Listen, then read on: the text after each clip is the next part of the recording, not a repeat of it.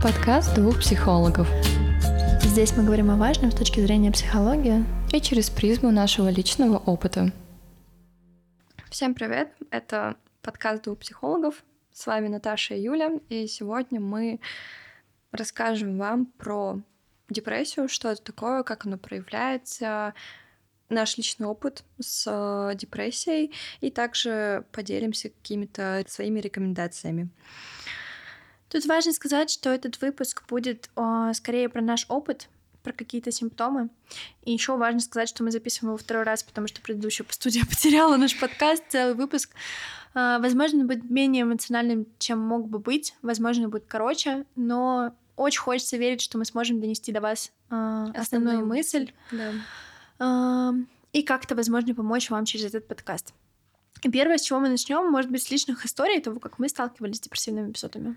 Да, давай. У меня не было диагностировано депрессии, но я была близка к этому и как-то на внутреннем таком самоощущении поняла, что что-то идет не так. Я по-моему, полтора месяца вообще не уходила из дома, мне было прям очень плохо. И вроде моментами я, знаешь, так бодренько жила, все было хорошо. У меня хватало на пару дней, и я снова все в свою коморочку и жила там. Mm-hmm. И в какой-то момент мне это стало прям сильно мешать, потому что я перестала общаться с своими близкими, я стала очень такой ленивой, я ничего не хотела. И я подумала, ну, схожу к психиатру. То есть у меня даже не возникла мысль о том, что это как-то странно. Нет, я такая, мне нужен срочно психиатр. Я нашла специалиста в больнице, в которую всегда хожу пришла, и мне то ли повезло, то ли не повезло с психиатром, я до сих пор не знаю, как это определить, но меня все там поспрашивали, мы там поговорили, беседу провели, и мне сказали, что да, я близка к депрессии, но еще это не она, и как мне прям таблеток пить не нужно. Я такая, ну хорошо. Я в целом была готова к любому исходу. Вот, единственное только, что у меня психиатр попалась женщина, которая где-то плюс 60, такой старой школы, старой закалки. И в какой-то момент она мне говорит, знаешь, вот я тебя спрашиваю, ты отвечаешь, говоришь о своей проблеме, сама ее объясняешь и идешь дальше. Зачем я тебе тут нужна? Я просто это даже не заметила, и у нас так разговор перешел в, в то, что она спросила, ты не хочешь быть психологом? То есть как-то так получилось, вот. Но в целом она мне просто дала какие-то базовые рекомендации, как мне лучше себя так uh-huh. с точки зрения здоровья обезопасить. Я пошла домой, и я помню, на самом деле, самый больной момент в этом был, что я позвонила своим родителям, сказала, что я была у психиатра, и мне папа такой говорит, ну ты что, у нас дурочка, что ли? И я такая... Блядь. Я что, что, дурочка, что ли? Что депрессия? Я сбросила трубку и начала рыдать на улице, потому что меня не, мне не диагностировали даже депрессию. Я просто пришла к психиатру, у меня просто были проблемы. Психода, да? Да. Господи, я тогда так рыдала. Мне звонит мама, говорит, что случилось, и начала объяснять. И мама меня успокоила, и я помню, так злилась, но у меня Наверное, папа просто он не умеет тактично выражать свои мысли, поэтому так вот случилось. Из-за того, что я была на эмоциональных качелях собственных, меня это достаточно сильно выбило, потому что как бы что значит дурочка? У меня проблемы, ну, то есть они реальные проблемы. Вот. И после этого как-то я, видимо, сама себя действительно из этого вытащила. Вот. Это был как бы мой личный опыт, но я столкнулась опять-таки с этим опытом, с одним из своих близких людей, и, к сожалению, на данный момент этот человек прекрасно понимает, что у него затяжная депрессия, он отказывается напрямую, этот человек, посещать психиатра, но я с своей стороны и с профессиональной, и с э, родственной, так сказать, пытаюсь помочь любыми способами. Надеюсь, что когда-нибудь мы все равно дойдем до психиатра. И как раз-таки вот у этого человека возникает мысль, я что, псих? Я mm-hmm. что, должен идти туда, потому что я псих? Очень важно вот этот момент, что если вы идете к психиатру, это не значит, что вы психопат. Вообще, как бы психопатия — это уже расстройство. Болезнь, да. Это как бы вообще совершенно другой уровень. А, это был мой опыт столкновения с э, депрессивными эпизодами. Угу. Слушай, мне, мне стало стыдно и захотелось извиниться за то, что я шучу и смеюсь. Но это не со зла, это, знаешь, какая-то истеричная реакция в плане того, что триггер. Да, я, я как раз именно так это и поняла. Ага. Мне тоже хочется смеяться с этого. А, я, к сожалению или к счастью, до сих пор не поняла, столкнулась с диагностированной депрессией в январе 23 года. Вообще, важно сказать, что есть а, несколько типов депрессии. новогенная, экзогенная. Ну, то есть, условно, а, есть склонность к депрессивным реакциям, и просто человек будет такой депрессивнич, депрессивненький, астеничненький, и, скорее всего, у него и выше вероятность э, заболеть депрессией. И депрессии могут быть, они могут быть реактивными, то есть как реакция на какое-то конкретное событие, смерть близкого, переезд, что-то случилось глобальное, а могут быть такими постоянными реакциями организма, потому что он постоянно не справляется с каким-то базовым уровнем стресса. Вот, у меня был э, была скорее реактивная депрессия, потому что Uh, у меня был весь 22 год какой-то просто громадная жопа, которая не заканчивается вообще никак. Там война, блокировка Инстаграма, потом мне воруют аккаунт мошенники, мои подружки переводят 5 тысяч, блин, на этот счет, и там просто лечение моей мамы. Uh, потом Инстаграм вообще сносит uh, мой аккаунт, и я теряю блок на 10 тысяч подписчиков, которого напрямую весь, весь мой доход, а мне нужно снимать квартиру, на что-то жить, есть, я тогда сама себя обеспечиваю. Было тяжелое расставание в 23 году, а, было, был эпизод сексуального насилия в, 20, в 22 вернее, году я перепутала. И, короче, это шло просто месяц за месяцем, месяц за месяцем. Если первые полгода я еще как-то справлялась, вторые полгода вообще было очень тяжело, меня просто выкосило. И я помню, что мне очень сложно было дойти до психиатра, потому что я занималась самогазлайтингом. Сейчас объясню, про что речь. А, я, как э, психотерапевт, неопытный психотерапевт, думала, что Депрессия — это когда условно тебе плохо от двух недель. И типа эти две недели ты полностью безэмоциональный, грустный, апатичный, ничего не хочешь. Спойлер, это вообще, блин, не так работает, как оказалось на практике, и тебе может быть плохо не две недели. У меня это было следующим образом. На протяжении нескольких месяцев каждое утро я просыпалась, и я не хотела ни вставать, не выходить из дома, не включать свет, не чистить зубы, не есть. Но бывали дни, дни исключения, условно я могла лежать дня 4-5, и потом один денечек, когда я куда-нибудь схожу либо на учебу, либо с подружкой и вроде, и вроде думаешь, все, наконец-то закончилось, ура, ура, мне хорошо, я здорова, все, больше не будет плохо один день, ну максимум два, тебя на это хватает, и потом все с нуля. И вот так у меня было несколько месяцев, и я такая, блин, ну вряд ли депрессия, потому что, ну мне же бывает хорошо. Может, я просто там устала, выгорела, может, надо побольше отдыхать. Э, странно, куда больше, когда ты так сутками лежишь в кровати, но... Ну, в общем, и я встретилась как-то с подругой, она такая, Юль, а она тоже психолог. Она mm-hmm. такая, иди, пожалуйста, уже к психиатру. Уже вообще не смешно, у тебя суицидальные мысли. А я, а я стою на общем балконе дома 16 этажа и представляю внизу свой труп. С днем суицида. Mm-hmm. да, это не та тема, над которой можно шутить. У меня, когда тема заходит про суицид, у меня тоже был такой опыт в жизни, когда я хотела такая туда куда-нибудь. Вот. И я очень часто смеялась, потому что у меня просто работала защитная защита, реакция, защитная да. реакция, да, и ты, ты на самом деле думаешь про суицид, но у тебя начинается такой истерия. смешно, истерия, да, и все, и все другие люди такие смешно, смешно, ты внутри себя такой, да, смешно. Я шучу, но я шучу от страха, потому что мне до сих пор очень страшно думать про то, что я в действительности очень часто думала про смерть. А, и спойлер, я не хотела умирать. Я не хотела жить. А, я не хотела каждый день думать, что мне есть. Я не хотела каждый день думать, на что мне жить. Я не хотела каждый день думать о каких-то бытовых проблемах, типа там написание диплома, универ. Я не хотела думать, что мне нужно как-то созваниваться, общаться с родственниками или с друзьями. Вот там было именно я не хочу, но при этом я ничего не могу больше. Я пошла к психиатру, говорю, ну, вообще не факт, что, но кажется, у меня депрессия, и шкала Бека у меня проходила по средней тяжести. Я еще до этого к психологу своему прихожу, говорю, слушай, Рома, у меня что, депрессия? Он такой, ну, честно, похоже на то. Я такая, ну, ладно, я к психиатру похожу тогда еще в целом.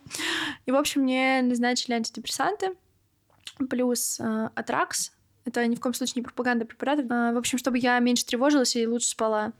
А, вот, и антидепрессанты хорошо помогли. А, я тогда хотя бы перестала плакать 24 на 7. Uh-huh. А, еще я, короче, помню, как я много очень плакала и в Телеграме писала, типа, я тут в слезах, но плакать — это нормально, так проживать свои эмоции. И я, правда, думала, что столько плакать — это нормально, просто грустный период. Полгода я лечилась на таблетках, потом почувствовала, что уже могу более-менее справляться. Говорю, давайте что-нибудь снизим там дозу, например. Уже, может, хватит мне в целом.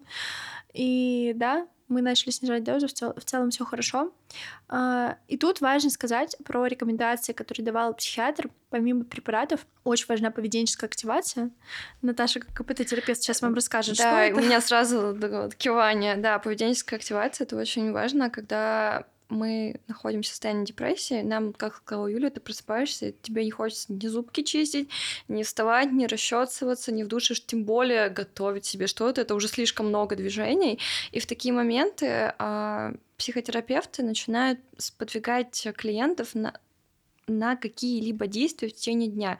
Начинается с небольшого. И для этого составляется, дается для заполнения специальный дневник э, для как раз поведенческой активации. Что он в себя включает? На самом деле вы вместе с психотерапевтом определяете, с каких простых действий вы можете начинать, чтобы потихонечку не теряться в этом состоянии. Например, для кого-то это привычно раньше было 10 минут гулять на улице, да, ну, например, возьмем так, привычно было гулять час, а вы начинаете с того, что вы хотя бы по 5-10 минут в день выходите погулять, даже не ставите себе определенное время, просто 5-10 минут вы гуляете и фиксируете. И вот так потихонечку какие-то э, маленькие задания, которые в, раньше в вашей привычной жизни были, присутствовали, ваша, так скажем, рутина, мы ее потихонечку вытаскиваем, начинаем снова пробовать. Конечно же, в такие моменты возникает да нет, вот, например, люди, которые утром ходят на пробежку, да, там бегают по 10 километров, и в депрессии они не могут стать, ну да как, я уже столько не бегал, я и даже и 2, 2 километра не смогу пробежать. И тут задача встает так, что ты просто попробуй выйти и прогуляться в спортивной форме.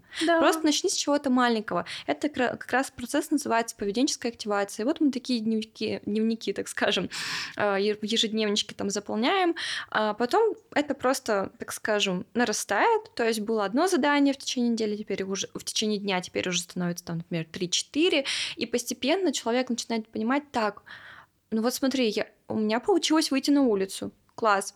На следующей неделе, например, смотри, у меня получилось даже побежать. Ну, я, правда, пробежала 2 минуты, но у меня получилось. И то есть потихоньку, потихоньку, потихоньку, это как бы не сразу так получается, да, то есть не сразу, что вы вот на первой неделе вышли, на следующей неделе марафон пробежали. Нет, это постепенное нарастание, это как раз помогает человеку потихонечку налаживать именно свою рутину до того, как он начал болеть, чтобы потихонечку выходить из этого. И вот это является основным практически инструментом, а, при работе с депрессией, плюс, конечно же, отслеживание своих автоматических мыслей, которые mm-hmm. возникают в процессе этих действий. Например, вот, как я уже сказала, да, что когда человек человеку спрашиваешь, у тебя получится пробежать две минуты? Он такой, нет, у меня, наверное, не получится, у меня уже мышцы атрофировались, еще все плохо, и мы такие, давай попробуем, проведем поведенческий эксперимент, попробуй выйти на улицу в спортивной форме и посмотрим, что будет. У тебя нет задачи пробежать, просто прогуляйся.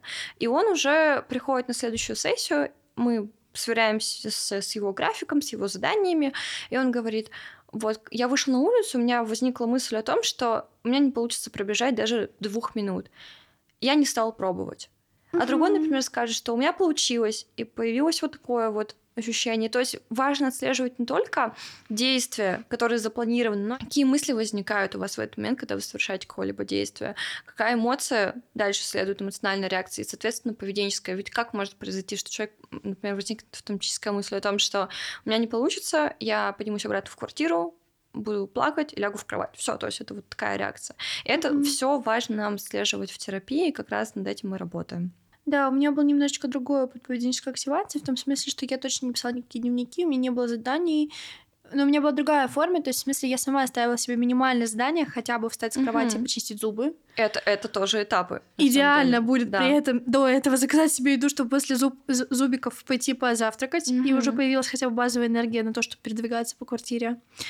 Какой-то уже хард уровень сходить в душ, сделать укладку, накраситься и одеться, и куда-то выйти из дома. Иногда получалось, иногда нет, но еще очень, очень важный фактор, который мне помогал, никогда себя не ругать за то, что не получается, а говорить хорошо, ничего страшного, я попробую еще раз. Да, да, согласна. Это действительно важно, чтобы вообще не провалиться себя и начать еще и винить за то, что у тебя даже простые действия не получаются. Да, согласна. Да, а, Хочется еще, наверное, рассказать про какие-то факторы, по которым вы можете понять, что у вас депрессия. Но спойлер, если что, депрессия это болезнь, болезнь лечит врач, врач-психиатр. И если у вас есть какой-то набор симптомов, которые вас беспокоят, идите к врачу, не занимайтесь самолечением. Первое, что из рекомендаций можно дать, это самое простое пройти шкалу Бека на депрессию. Э, онлайн-тестик, вам сразу напишутся результаты, там либо отсутствие, либо легкая, либо средняя тяжесть, либо тяжелая депрессия. Это самое нормальное, что Мгм. можно сделать перво... Первостепенно просто. Если вам кажется, что что-то что что-то идет не так, вы можете пройти эту школу. Я думаю, что мы в описании оставим ссылку на какой-нибудь Да, тест, как да. раз, чтобы вам долго не искать, чтобы просто могли перейти и в случае чего при необходимости воспользоваться. Второе, говоря про симптоматику депрессивного вообще спектра, потому что есть депрессивное, есть депрессивное рекуррентное расстройство, есть бар, при котором есть депрессивные Внутри, эпизоды. да. Да, и вам здесь очень важно просто понять, что при любых депрессивных штуках э, происходит э, нарушение базовых вещей, таких как сон, либидо, то есть секс, еда и мотивация. А, и эмоциональная сфера. Вот.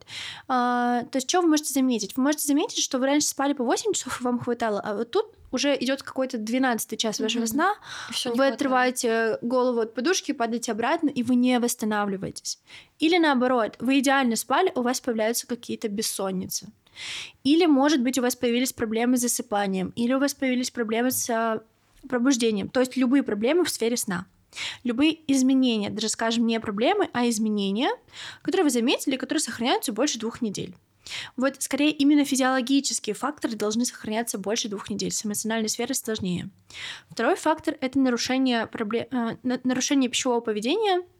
Например, вы не чувствуете насыщения или не чувствуете чувство голода, или вы потеряли вообще удовольствие от того, что вы едите, или вы чувствуете, что вы едите и конкретно переедаете, и вот у вас, возможно, уже болит желудок, а вы все еще едите, едите, не можете остановиться. Кстати, еда часто именно пищевое поведение деформируется в период депрессии, потому что еда приносит удовольствие, а обычная жизнь не приносит удовольствия, но именно дофаминовая такая связка с едой еще сохраняется, человек начинает больше есть. Опять-таки не у всех, но вот есть такое, такой фактор. То же самое с либидо. Например, раньше у вас была одна половая конституция, тут она резко сменилась. Вы, например, раньше хотели там три раза в неделю, а теперь не хотите даже один, но, возможно, если раз в две недели, то еще как-нибудь потерпите. А возможно, это будет менее выражено. Например, вы понимали, что раньше э, вам хотелось э, условно два часа полового акта, а теперь хватит там 10 минут и отойди уже от меня, хватит Да, меня я там- трогать. Я там в свои, в свой сон погружусь, лягу отдыхать. Да, силы закончились. А, третий фактор это такое именно физическое ощущение перманентной усталости. Вы проснулись, вы сделали каких-то буквально два несложных дела, типа заправили кровать и почистили зубы, ну, может быть, три еще позавтракали, и вам уже тяжело. Вы такие сели на диван, думаете, бля, а еще целый день впереди, а как его жить вообще, где брать силы? Прошел час, а я уже хочу обратно Мгм, в кровать, кровать. поспать, потому что не хватает никаких сил, а я сейчас посплю подольше, восстановлюсь. Еще из симптоматики эмоциональная сфера, эмоциональная, мотивационная, то есть, например, вы ничего не хотите, вы просто вот вы сидите и задаете себе вопрос, что мне сейчас хочется, а ответ — ничего. Хорошо, как я могу себя порадовать? Никак. Хорошо, что ты хочешь? Ничего, Ничего. отстань. Да. Вот, и ну, тут явно уже стоит э, так бить тревогу, идти к психиатру. Вообще не факт, что у вас депрессия, там может у вас витамина В не хватает, железа не хватает, что-то еще. Но это уже решает врач, а не вы. Ваша задача просто до него дойти. Диагноз себе ставить самим тоже не стоит. Ну да, соответственно, вы можете как-то очень много плакать, как было у меня. Ну, плакать это точно нормально, в смысле, я все еще считаю, что плакать это хорошо, но просто если это происходит каждый день, через день или хотя бы три раза в неделю, то, наверное, с вами что-то происходит, и стоит обратить на это внимание. Если речь не идет о каких-то ситуативных штук- штуках, например, вы расстались, у вас умер близкий, вашу любимую кошку сбила машина, ну, мало ли, бывает. Вот тогда плакать много это нормально. Да.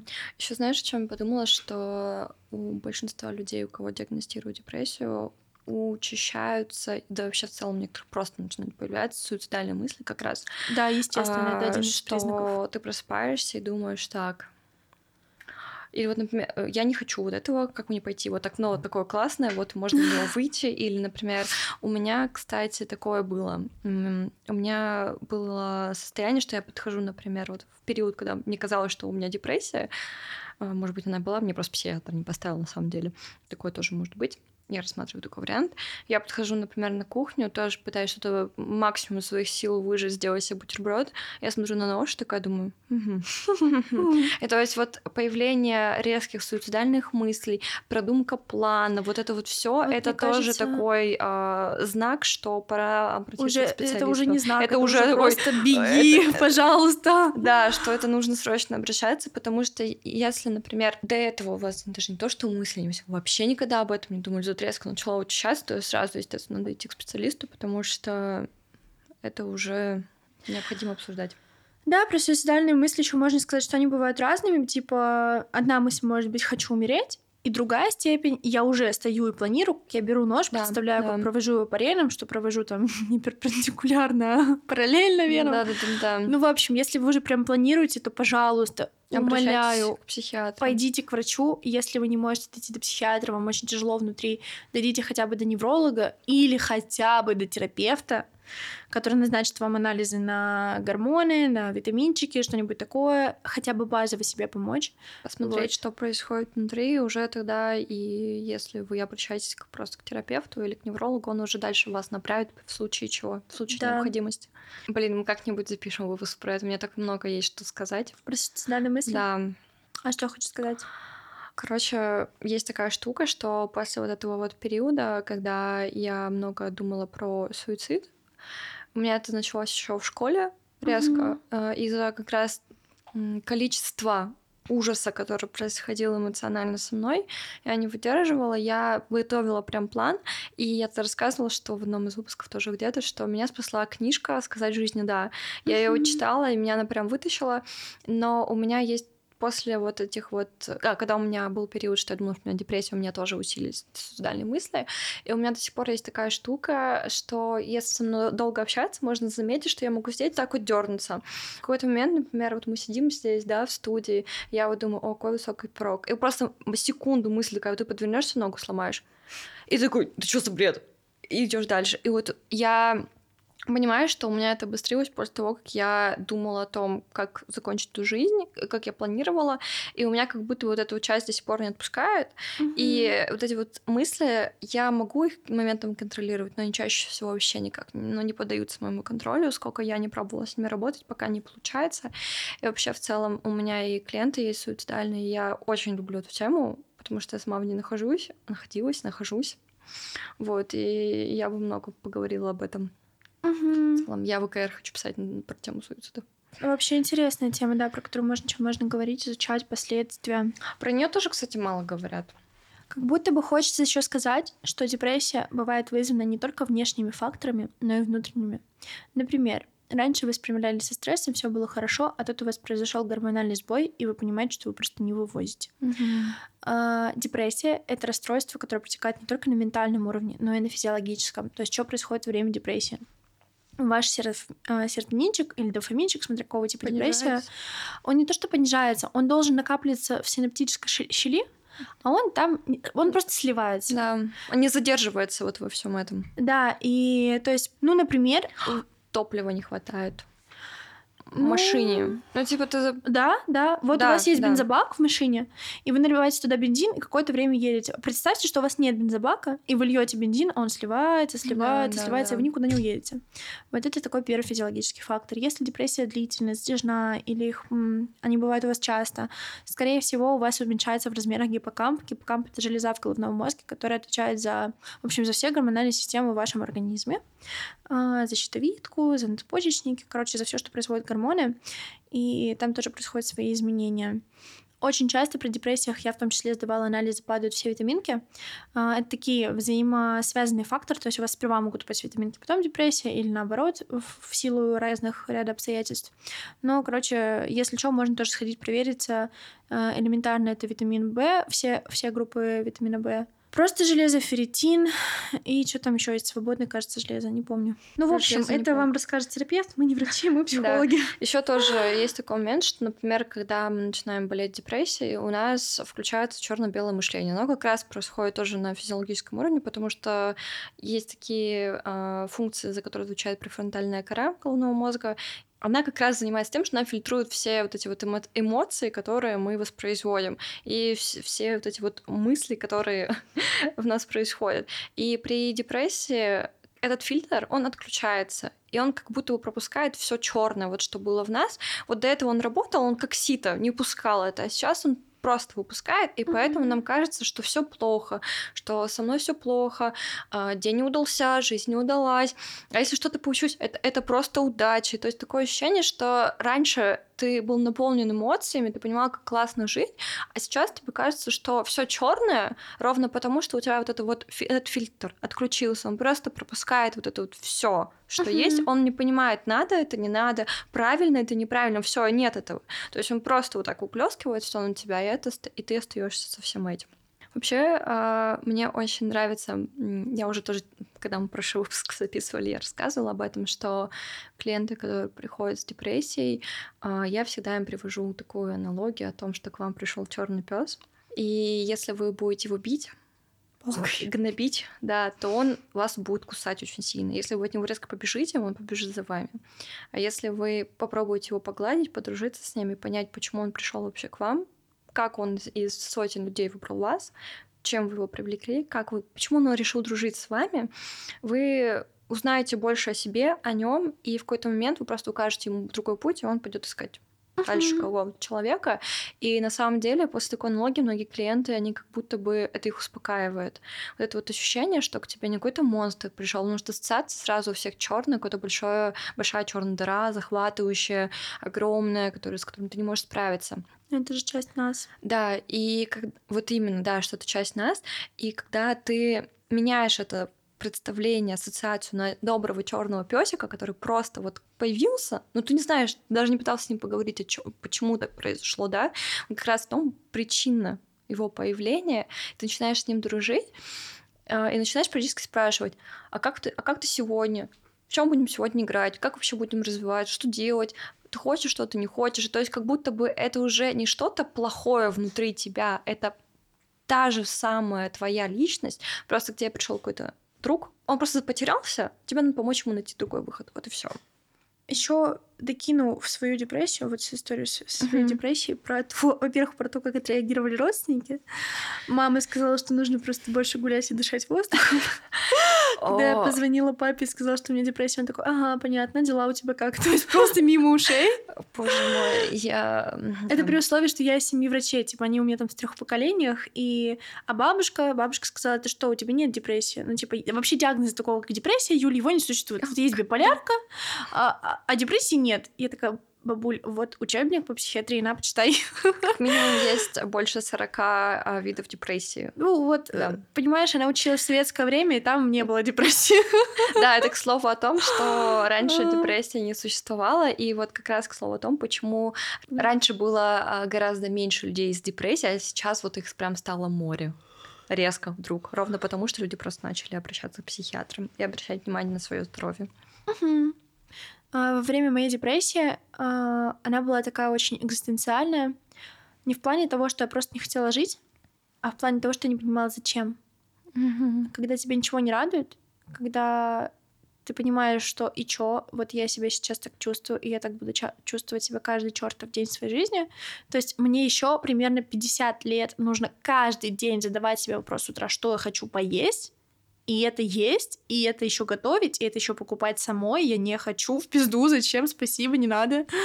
Вот, и у меня было очень много себе экзистенциальных вопросов про то, зачем люди живут. Я помню, я маме звонила, спрашивала, зачем ты живешь? Я папе звонила, спрашивала, зачем ты живешь? К бабушкам подходила такая, типа, так, стоп, зачем? Вот вы прожили, зачем вам оно было надо? Ну, т- объективно не жить проще, чем жить легче. Мгм. Вот, я до сих пор периодически задаю себе этим вопросом. Это для меня сейчас какой-то такой внутренний тумблер, пора ли мне к психиатру. Слишком часто себе задаю вопросом, зачем я живу и что завтра будет то же самое, что сегодня, то я снижаю нагрузку, добавляю отдых, добавляю именно а, и эмоциональный отдых, и отдых для тела, это тренировки. Ну, короче, короче, вот хотела закинуть. Как ты отдыхаешь? Сейчас Мгм. это зависит от того, какой отдых мне нужен. А, Мне очень восстанавливает вода. Я люблю ездить в Баден-Баден, как ты поняла, я туда периодически тебя с собой зову. Я каждый раз не могу. Любой контакт с водой, если я не могу поехать именно в бассейн плавать, то это хотя бы душ. Мгм. хотя бы. Если я даже в душ не могу ход- сходить, я буду пить чай горячий, водичку пить, а, что-то такое именно мокрое мне надо, Мгм. какую-нибудь лужу. А, Если мне нужен другой тип отдыха эмоциональный, например, я переработала, то я, я люблю тратить деньги. Я люблю поехать куда-нибудь, закупить, купить себе новую кофточку, колечки, косметику в золотом яблоке, Золотое яблоко. сходить в какой-нибудь рестик с подружкой. А, Или вообще просто выйти из дома. Я сейчас живу в маленьком городке, как ты знаешь, я его называю просто живу в лесу, потому что там делать нечего, там некуда пойти покушать, там, нечего, не- не- там нет кинотеатра, там нет ничего. Вот я, слава богу, я нашла там стрип, тренировки, и хожу на кстати, удивительно, тренировки. нет кинотеатра, нет а, даже каких-то нормальных кафе, зато, зато занятия по стрипу есть. Ну, там девочка, которая сама, она снимает студию, М. э, спортзал. Ну, не спортзал, там именно такая э, фитнес-студия. И проводит. Но это чудо, что она живет. Вот если она переедет как бы из Заречного, то все, стрип отменяется. Но я уже придумала, я себе дома заказала огромное зеркало. У меня Мгм. довольно большая моя комната, я там уже тренируюсь. Даже если я не танцую на стрип, я просто что-то двигаюсь, дергаюсь, импровизирую. Короче, так у меня восстанавливается тело. Ну, то есть вода, а, эмоциональный отдых это либо пойти куда-то сходить, кино, кафе и что-то еще, Мгм. либо потратить деньги. И еще есть тип отдыха, который мне подходит, когда вообще все пиздец. я просто ложусь в кровать, выключаю свет, и мне надо спать, валяться, я могу смотреть турецкие сериалы, обожаю вообще, короче, залипнуть. Мгм. Вот желательно двое суток, вот два выходных вот таких пройдет, потом мне станет скучно это делать, я такая, ну, можно снова поработать. Всё, поняла. А у тебя как с отдыхом? Ой, нелюбимый вопрос. Никак. А, Я на самом деле отдыхаю примерно, ну, плюс-минус похоже. Я, о, я обожаю воду, и на самом деле у меня молодой человек всегда удивляется, как можно столько часов лежать в ванной. Я просто могу и утром часа два полежать, и вечером часа два полежать. Причем мне важно там и, и себе и пену, и свечу поставить, вот эту всю атмосферу, чтобы была вода, вода, вода, вода, и приглушенный свет, и поставить себе еще сериальчик, вообще все. Вот я буду так отдыхать, мне никто не нужен, и как бы, я- мне кажется, я могу так день пролежать абсолютно спокойно, если мне надо будет приносить еду, то есть прям вообще нормально. А так, в целом, наверное, я люблю гулять одна в парках, мне Ага. прям отлично, желательно без музыки. Когда это лето, я беру с собой книжку, читаю. И вот, кстати, когда я хочу отдохнуть, я беру не профлитературу и вообще ничего не связано с психологией, потому что я даже если беру романы, я такая, ну, Ирвин Ялом, пойдем почитаем. Я стараюсь прям уходить, да, беру какую-то классику, там, не знаю, Чехова, Толстого, иду читать. Мне это быстро надоедает, потому что я почему-то не могу читать, особенно Толстого, долго. Хотя «Войну мира» почитала полностью. Да, и я люблю гулять с подружками, выходить куда-то, тоже с молодым человеком. У нас бывают такие дни, когда мы называем это день тюлень. Мы дома лежим весь день, смотрим какой-нибудь сериал. Мы обожаем сериалы, знаешь, э, о времени 20-х годов, 30-х. то есть О, вот клёвые. Да, вот все про это. Мы, наверное, ликвидацию несколько раз пересмотрели. Очень много там вот куча сериалов, и вот заказать еду и просто дома. Но нас тоже надолго не хватает, на самом деле, чтобы весь день прям приезжать. Бывает просто настроение. Вот. Ну, либо с друзьями, это то же самое кафе, покушать, вот это вот. Еда просто, да, она всегда. Она, кстати, вот как не заметить, везде присутствует. В ванну пойти можно покушать, дома полежать и покушать. То есть это вот прям, да, такой основной ас- аспект, который мне необходим. Ну, Вообще, у еды, когда ты ешь, а, я знаю, как работают психотерапевты, которые работают с РПП, там очень важный эмоциональный фактор наслаждения от еды. Это нормально получать удовольствие. Это вообще хорошо, если у тебя это есть. Давай попробуем подвести какой-то у нас- Я подумала о том, что после того, как мы подведем итоги, наверное, помимо прикрепленного теста Бека, в этом в описании выпуска мы оставим еще несколько книжек, которые Мгм. могут э, вам Помочь. помочь прояснить ситуацию. У меня есть хорошая книжка, я точно не помню автора, на имена у меня плохая память. Э, Очень хорошая, как раз практическая, которая объясняет все процессы, и вы можете воспользоваться и теми дневниками по поведенческой активации, про которые мы говорили, и про эмоциональное состояние, отслеживание мыслей, то есть это будет вам полезно. Мгм. Под итог. Мы рассказали какие-то две истории, с которыми сталкивались сами, основную симптоматику, дали рекомендации, куда идти, что делать. Понятное дело, что ответственность за ваше состояние только на вас, но если вам кажется, что ходить к психиатрам это стыдно или страшно, то рекомендуем начать хотя бы с психолога. Можете приходить к нам. А, объясним, почему это не так. Ну, в смысле, не стыдно, или поработаем со страхами, и потом доведем до специалиста, потому что, правда, важно получать эту качественную помощь. А, еще такой дисклеймер. Э, Возможно, я перепутала все названия депрессии, которые тут говорила. У меня плохая память именно на название чего-то, название, имена. Я никогда не запоминаю ничего это. Короче, если вы просто поймете, что мы где-то что-то назвали не тем именем, мы не тупые, мы просто забывчивые. Ну да.